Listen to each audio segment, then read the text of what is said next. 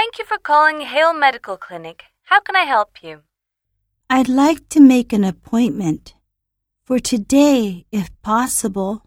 Is it an emergency? I don't think so. I'm not sure, really. I've got a temperature, dizziness, a bad headache, and some diarrhea. I'm afraid I might have food poisoning. Okay. We don't have anything available, I'm afraid, until this afternoon at 2:45 p.m. Would that be all right for you? Yes, that'd be fine. Could I have your name, please? It's Megumi Nakahara.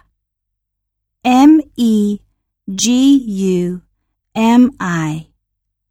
Last name N A K A H A R A. Okay. I've got you down for 2:45 p.m. Oh, one more thing. I'm not a British citizen.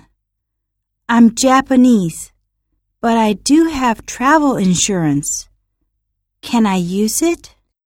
Yes, but I'll have to see the details of your policy. You might have to pay when you come and then claim a refund when you get back to Japan. Oh, I see. And how much is it likely to cost? It's £67.49 for a 15 minute appointment. An hour's consultation would be £225. But if it's something straightforward, it shouldn't take that long. Any medicines you're prescribed will be extra. I see. So I'll see a normal doctor then? Not a specialist, I mean. Yes, a general practitioner. Hi, my name is Megumi Nakahara. I'm here for my 2:45 appointment. Please have a seat and fill out these forms.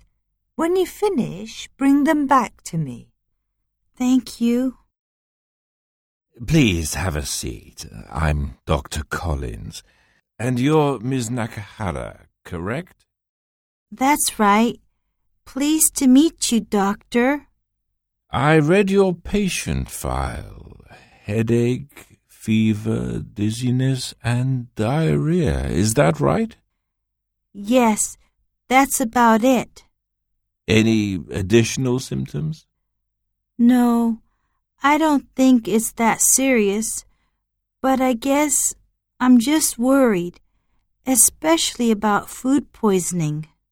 Your symptoms don't sound serious, and since you don't have stomach cramps or vomiting, I doubt you've got food poisoning.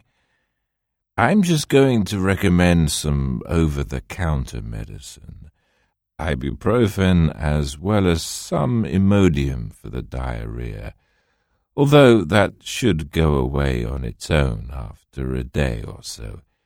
Make sure you drink plenty of fluids. But if your symptoms persist or you feel worse, come back to me. Thank you very much, doctor.